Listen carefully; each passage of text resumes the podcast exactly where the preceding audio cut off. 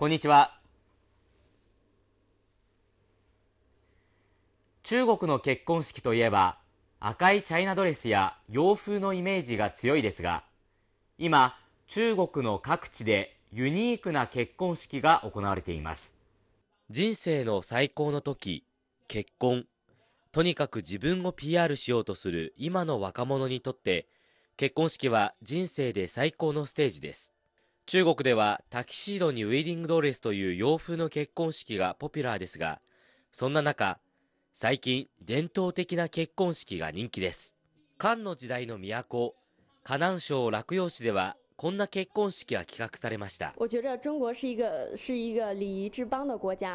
然后呢，我们洛阳又是周礼的发源地，然后我们就是我们两个人，还有包括我们两家人就在一块儿讨呃讨论一下，然后就特别想用这种周礼的形式，然后去举行这个婚礼。我们想就是通过这样的方式，然后把我们的传承传统文化继承承继下来，呃，体现一个社会和谐、家庭和谐吧。觉得这种传统的婚礼怎么样？挺新呀。九州の小都紀陽市の孔子学堂ではおよそ50組のカップルが唐の時代にタイムスリップし伝統的な結婚式を体験しました。新郎新婦たちはそれぞれ洋館礼退席礼童貞礼合金礼結髪礼を行いました。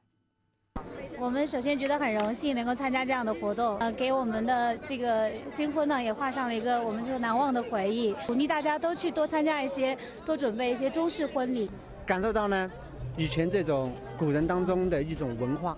对文化的人有一种传承，让我们现在年轻人呢对以前的文化呢有更深的了解。而且我们应该学到一个中中华的一个传统礼仪，学到了一些中华的传统的道德，还有夫妻之间的一些相互的尊重，然后通过这些。呃，传统的这这些，这个传统的这个汉唐婚礼，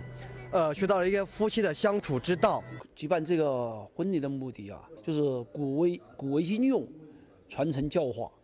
清市孔子学堂の責任者によりますと、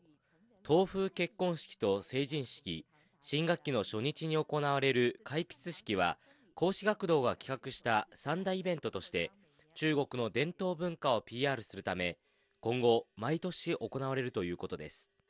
一方浙江省中部の農村では大きな赤い花を胸につけた新郎とみこしに乗ってきた新婦が古代中国の民間の結婚式を完全に再現しました。